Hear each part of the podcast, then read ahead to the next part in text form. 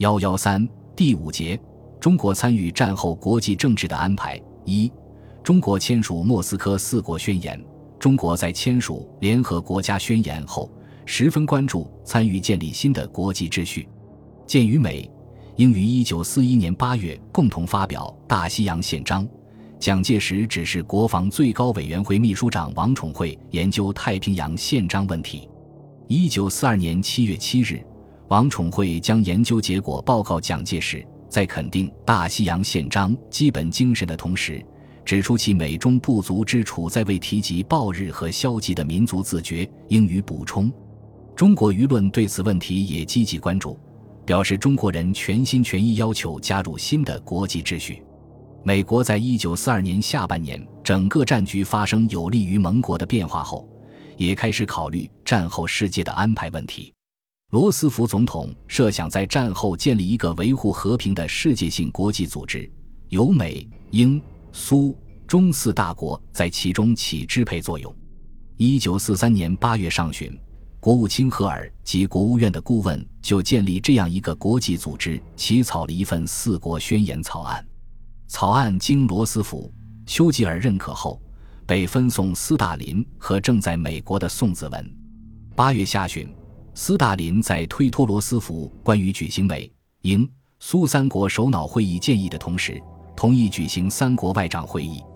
美、英方面遂将四国宣言列为外长会议优先讨论的事项。美国国务院在将四国宣言草案送交宋子文时，口头说明，宣言草案已列入美、英、苏三国会议议程。中国政府对该草案如有意见或评论，需要向美国政府表示者，当为美国政府欢迎。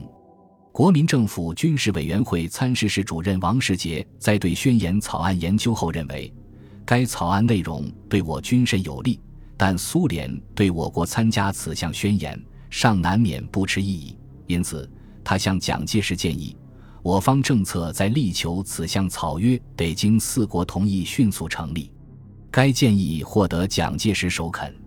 美、英、苏三国外长会议于十月十八日至三十日在莫斯科举行，签署宣言是会议的主要议程。正如王世杰所预料，苏联反对将中国包括在内，只愿讨论三国宣言。苏联政府对宣言内容并无不同意见，但认为既然中国没有参加会议，当然就不应签署宣言。实际上不愿承认中国的大国地位，但美国国务卿赫尔根据罗斯福的指示，坚持中国必须作为宣言的签字国。为此，他与苏联外长莫洛托夫举行多次会谈，强调四国宣言的重要性，表示将中国排除在四国宣言之外是不可思议的。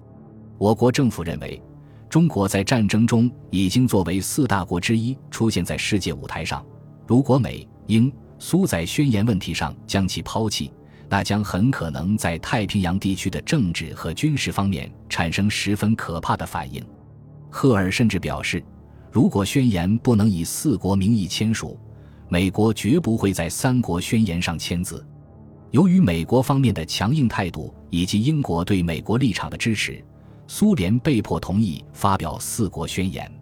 但在十月二十六日的会议上。莫洛托夫又提出，中国无代表在莫斯科，主张仍由美、英、苏三国代表签署。会后，赫尔立即约见中国驻苏大使傅秉常，要他尽快获得中国政府授权，代表中国签署宣言。傅秉常在三国外长会议开始后，与赫尔保持密切联系，并随时向重庆报告会议进展情况。二十六日，他急电蒋介石，请授予签字全权。蒋介石于二十七日复电，授权傅秉常全权代表中国政府在四国宣言上签字。十月三十日，美、英、苏、中关于普遍安全的宣言正式签署。宣言向全世界宣告，四国将继续对轴心国的战争，直至轴心国无条件投降，并根据一切爱好和平国家主权平等的原则，建立一个普遍性的国际组织。以维持国际和平与安全。十一月二日，蒋介石致电罗斯福总统，表示感谢。此次四国宣言之签订，全由阁下坚持正义团结之精神所感召，是为一伟大之成功。此举对于未来世界之和平与安全，必有莫大之贡献。书刊庆幸，于兹请阁下接受于热烈之感陈。四国宣言的签署是大战期间盟国合作的重大事件，它奠定了日后联合国的最初基础。对中国而言，四国宣言也意义重大，它进一步确认了中国的四强地位，并奠定了此后在联合国安理会中常任理事国的地位。